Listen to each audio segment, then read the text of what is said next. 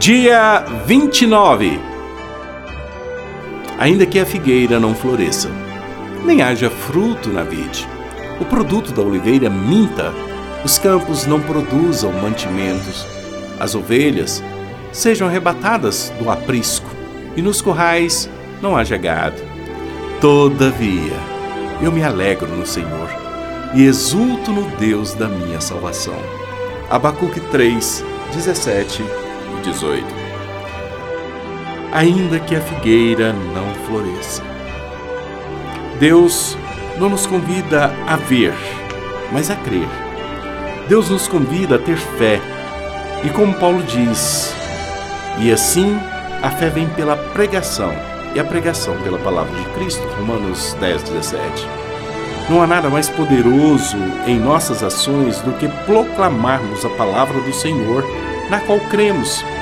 Ela gera fé e transforma o coração mais duro, a nação mais forte, o homem mais ímpio. Ela transformou a minha vida e a sua vida.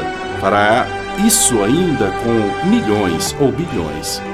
Para proclamarmos o convite de Deus, é necessário primeiro experimentá-lo. A primeira missão da igreja, portanto, não é a proclamação, mas a fé. Não é viver, mas morrer. Não é sair, mas ser transformada. Somente por sermos convidados a crer e crendo, teremos uma mensagem a anunciar. Essa mensagem não é sobre a igreja ou a sociedade, mas sobre Deus, que forma a igreja e transforma a sociedade. A semelhança de Abacuque, nossa tendência é buscar com maior intensidade o livramento do sofrimento diário.